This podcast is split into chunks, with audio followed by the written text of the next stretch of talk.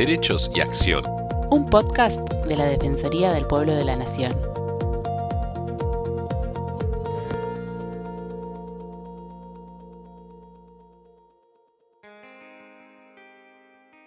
Hola a todos, ¿cómo están? Este es un nuevo podcast de la Defensoría del Pueblo de la Nación. Les habla Estefanía González Isola y me acompaña Fernanda Almirón para compartir con ustedes diferentes temas de interés general.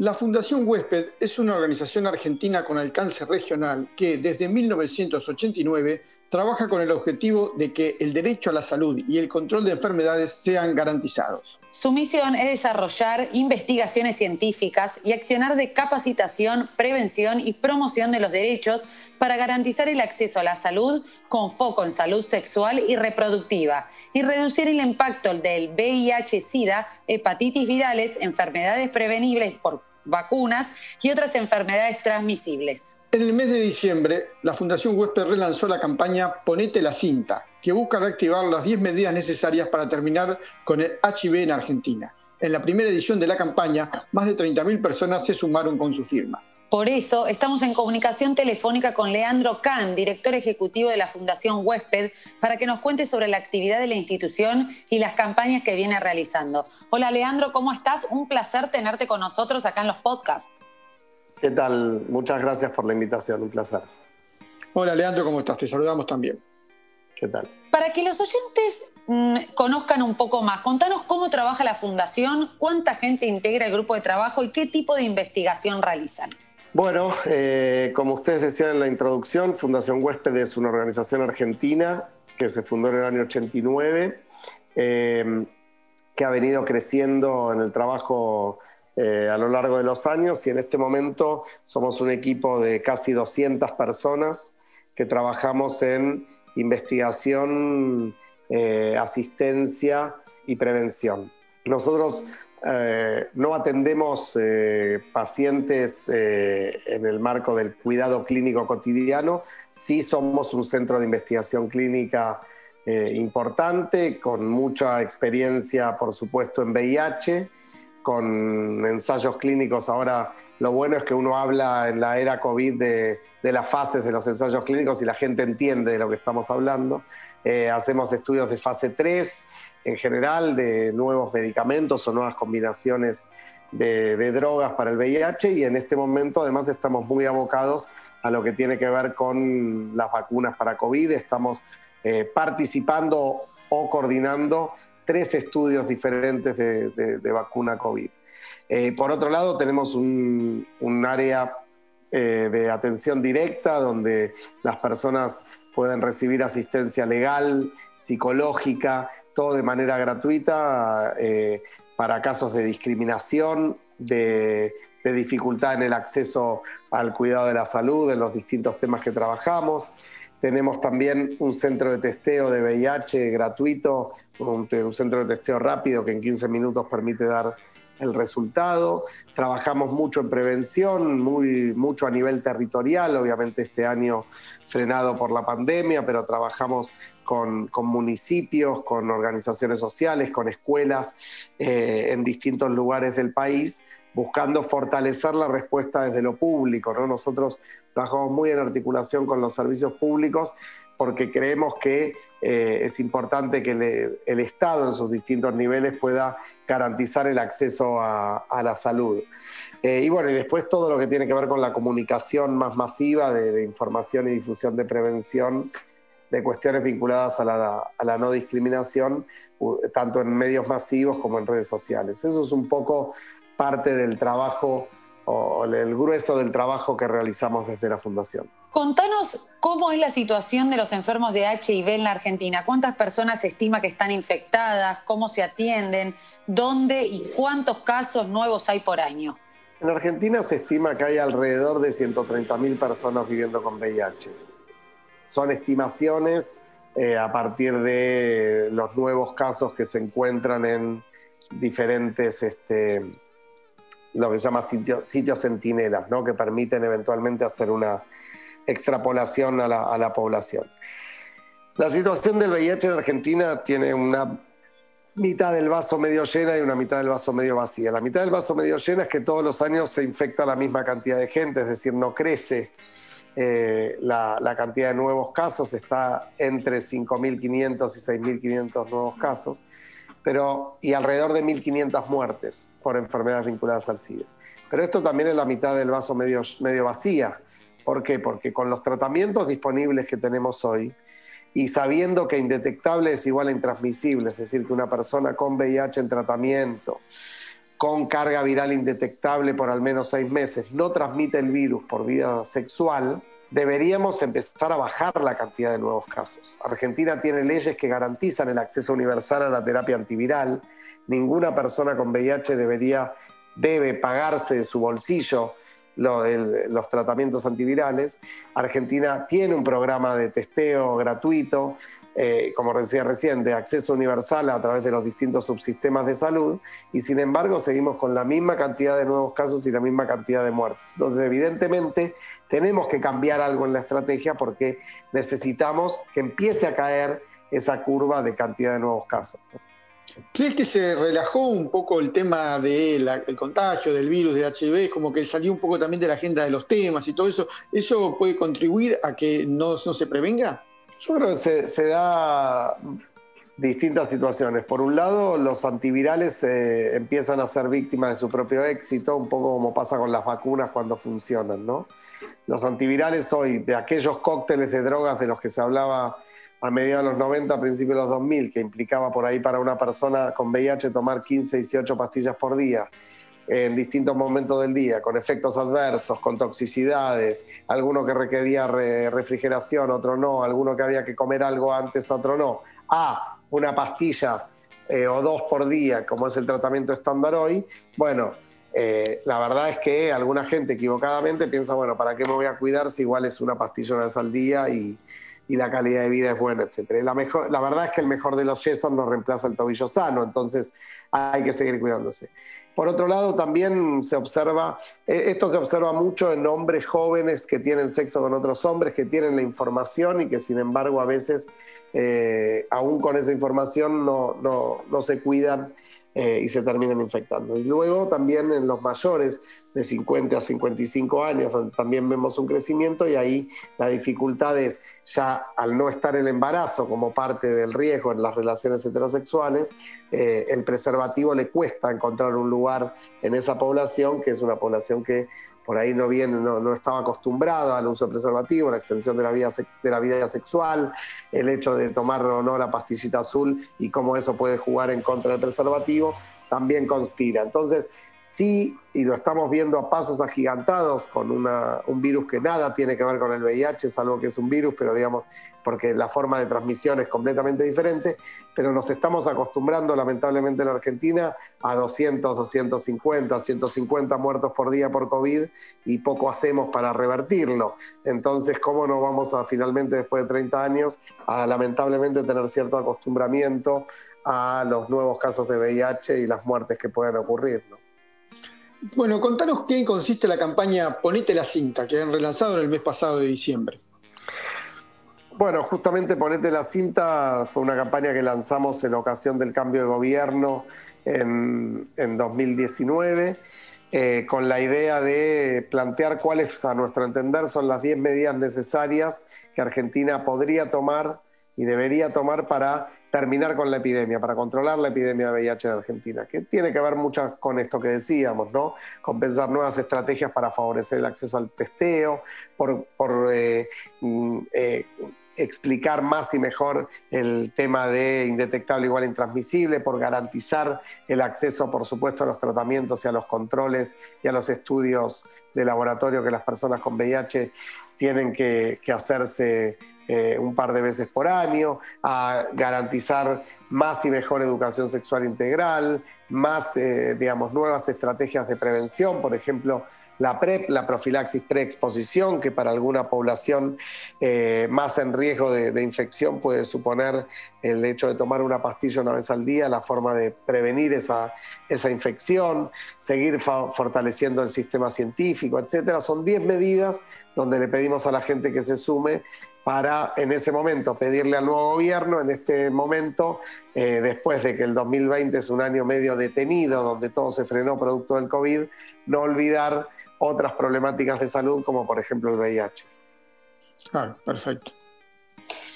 Y te queríamos también preguntar cómo se adaptaron a la nueva normalidad con la pandemia, ¿no?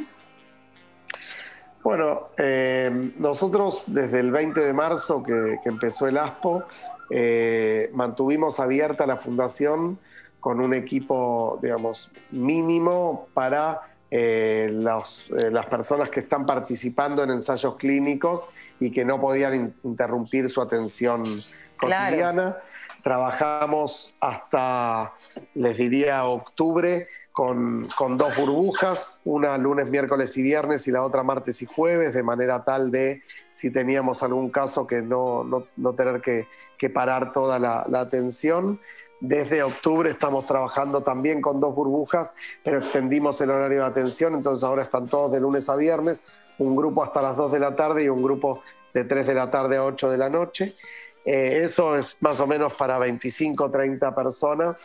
Eh, ahora un poquito más porque eh, por los estudios de vacuna incorporamos más gente, pero todo el resto de nosotros estamos teletrabajando. El grueso de, la gente está, está, trabajando desde sus casas.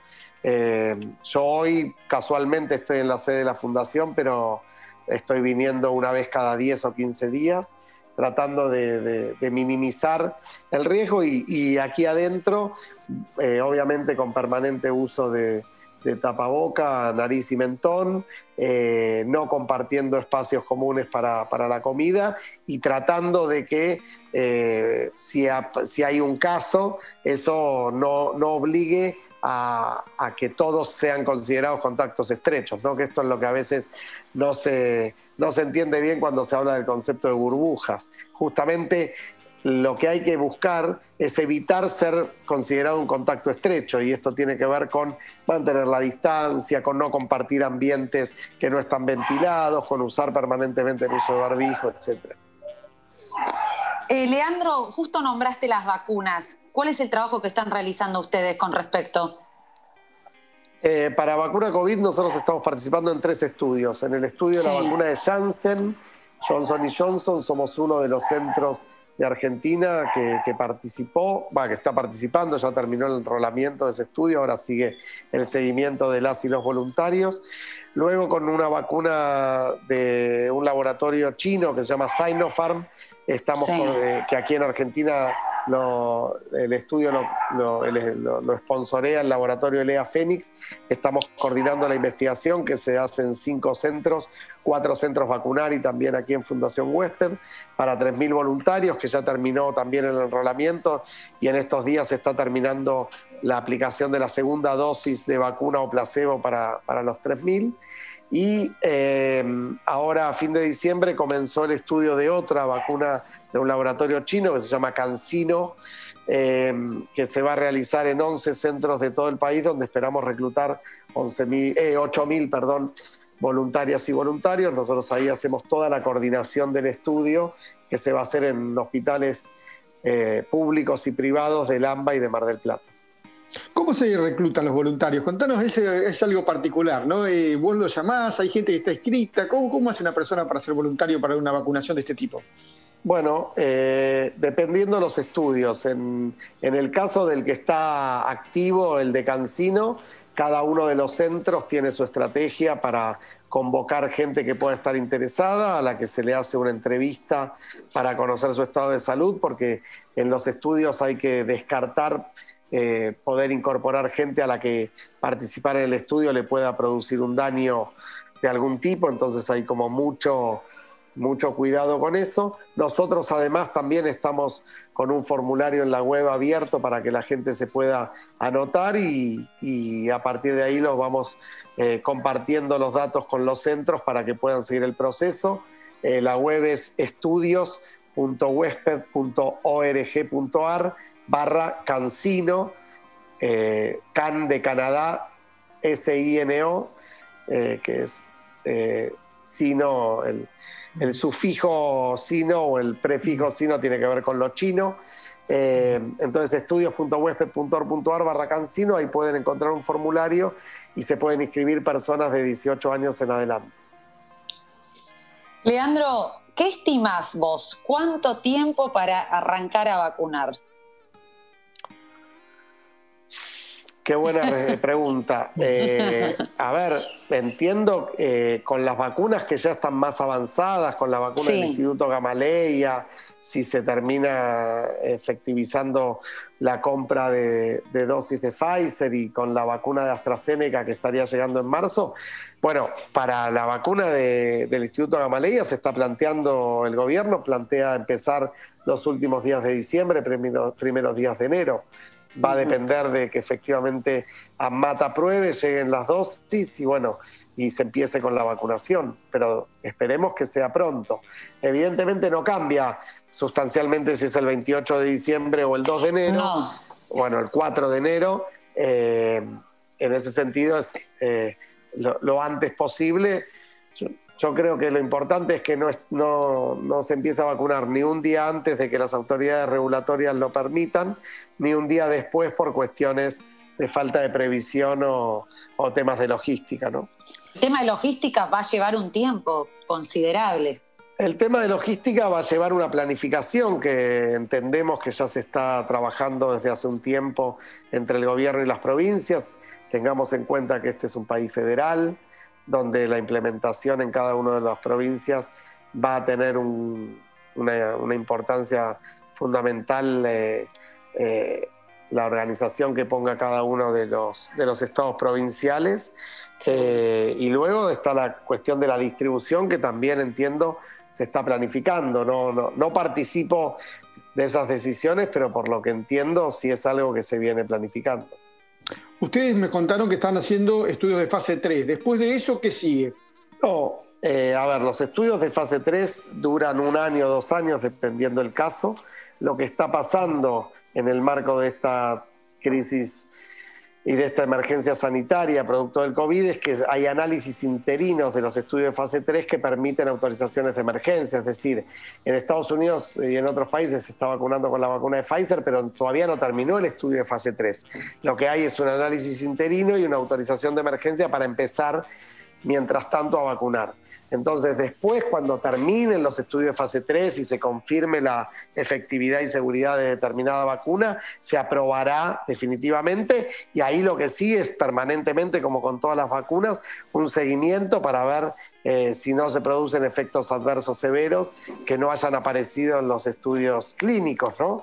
Eh, es la, la fase 4, digamos, de farmacovigilancia eh, como para permanentemente, cualquier persona que hoy se vacuna de hepatitis A, cualquier cosa, y genera un evento adverso, hay que reportarlo porque hay que estudiar si eventualmente pudo haber tenido que ver o no con la vacunación. Por eso estamos tan convencidos cuando decimos las vacunas son seguras, porque permanentemente se está midiendo la seguridad de las vacunas. Leandro, ¿qué recomendás para estas fiestas? A ver, ¿cómo sería el tema? Bueno, lo que, lo que nosotros planteamos es tratar de aprovechar el buen tiempo y que las reuniones sean al aire libre. El aire libre juega un rol fundamental. Eh, no hacer reuniones eh, multitudinarias, tratar de juntar los mismos grupos convivenciales para Navidad y para Año Nuevo, si se puede. Si, las, si uno se va a juntar con personas que están en los grupos de riesgo por edad o por comorbilidades, tratar de limitar las las salidas y los encuentros previos como para evitar eventualmente sin saberlo ser un vector de, contagio, utilizar el barbijo en la mayor cantidad del tiempo posible, organizar las mesas por grupos convivenciales, tratar de, no comer, eh, digamos, en, frente de, personas con las que no convivimos, siempre buscando preservar, o sea, es eh, absolutamente incómodo esto que estoy diciendo, lo, tenemos clarísimo, pero estamos en medio de una eh, pandemia como la, humanidad no ha vivido en 100 años y tenemos que actuar en consecuencias para tratar de bajar lo más rápidamente posible los casos, porque solo así se van a bajar la cantidad de muertes. Igualmente, Leandro, esto va más allá de las fiestas porque ya hay una especie de relajo, así que es de acá en adelante, digamos. Siempre, todo lo que implique aire libre, barbijo, distancia, lavado de manos y si uno está en ambientes cerrados, mucha ventilación, eh, es lo que tenemos que, hacer en, esto, en estos momentos. ¿no? Bueno, Leandro, la verdad que un placer eh, haber estado con vos. Eh, para finalizar, queríamos que nos digas algún eh, número de contacto, cómo se pueden contactar con ustedes. Sabemos que está todo en la página, pero bueno, si querés dar algún dato. Sí, lo mejor es a través de, de la web www.huesped.org.ar o en las redes sociales de la Fundación que son arroba fund, huésped, fund de Fundación Huésped, fund huésped. Eh, en Facebook, Instagram, Twitter y etcétera. Te agradecemos mucho, Leandro. Felicitaciones por el trabajo que hacen también, que la verdad que es muy notable y durante muchos años, ¿no? desde el año 89 que están trabajando por la salud de la Argentina y es fundamental el trabajo que están haciendo. Muchas gracias. ¿eh? Muchas gracias a ustedes. Muchas gracias por acompañarnos y los esperamos la próxima semana en una nueva emisión de Derechos y Acción. Derechos y Acción es un podcast original de la Defensoría del Pueblo de la Nación. La producción de este episodio estuvo a cargo de Bianca de Gaetano, Nelly Durán Cianotti, Martín Genero y Georgina Sturla. Podés encontrarnos en redes. Por WhatsApp, escribirnos al 113-762-4966. En Twitter e Instagram, buscanos como arroba DPN y en Facebook como arroba dpn.argentina.